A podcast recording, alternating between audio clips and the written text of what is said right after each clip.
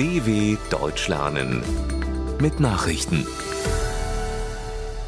Donnerstag, 23. Februar 2023, 9 Uhr in Deutschland.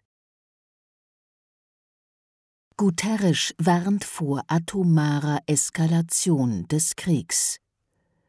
Knapp ein Jahr nach dem Einmarsch Russlands in die Ukraine hat UN-Generalsekretär Antonio Guterres vor einer Ausweitung des Konfliktes und dem Einsatz von Atomwaffen gewarnt.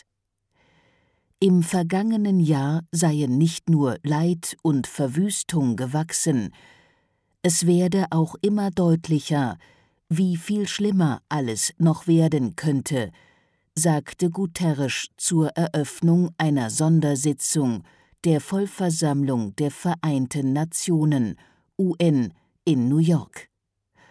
Einen Tag vor dem Jahrestag des Kriegsbeginns soll das größte UN-Gremium eine Resolution mit der Forderung nach Frieden und dem Rückzug Moskaus aus der Ukraine beschließen.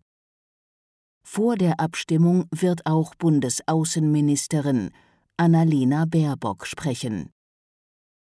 Baerbock fordert nochmals russischen Abzug aus der Ukraine. Vor ihrer Abreise zur Sondersitzung der UN-Vollversammlung in New York hat Bundesaußenministerin Annalena Baerbock Russland nochmals zum Abzug aus der Ukraine aufgerufen was die Weltgemeinschaft verlange, könne einfacher nicht sein Stopp der russischen Angriffe, Schutz der Zivilbevölkerung, Achtung der territorialen Unversehrtheit der Ukraine durch russischen Truppenabzug, Rechenschaft für die begangenen Verbrechen, sagte Baerbock in Berlin. Niemand außer Russland wolle diesen Krieg. Die Welt brauche Frieden, fügte sie hinzu. Biden sichert östlichen NATO-Partnern in Warschau Beistand zu.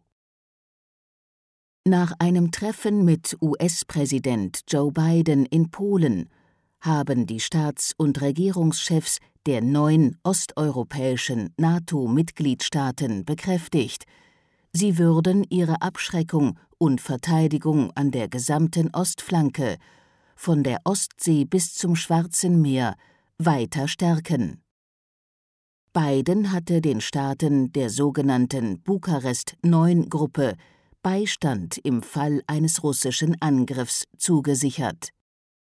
Man werde buchstäblich jeden Zentimeter des Bündnisses verteidigen, sagte der US-Präsident mit Blick auf Artikel 5 des NATO-Gründungsvertrages.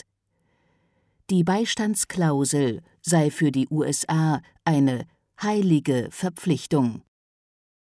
Weitere Oppositionelle in Tunesien festgenommen. Die Sicherheitsbehörden in Tunesien gehen weiter gegen Kritiker von Präsident Kais Said vor. Der Parteichef der Republikaner, Issam Shebi, und Shaima Issa von der Nationalen Heilsfront wurden in Polizeigewahrsam genommen. Schon in den vergangenen Wochen waren missliebige Politiker, Geschäftsleute, Journalisten und ehemalige Richter festgenommen worden. In allen Fällen wurde offiziell nicht bekannt gegeben, was ihnen konkret vorgeworfen wird. Tunesische Medien berichteten jedoch, sie würden beschuldigt, eine Verschwörung gegen die Sicherheit des Landes zu planen.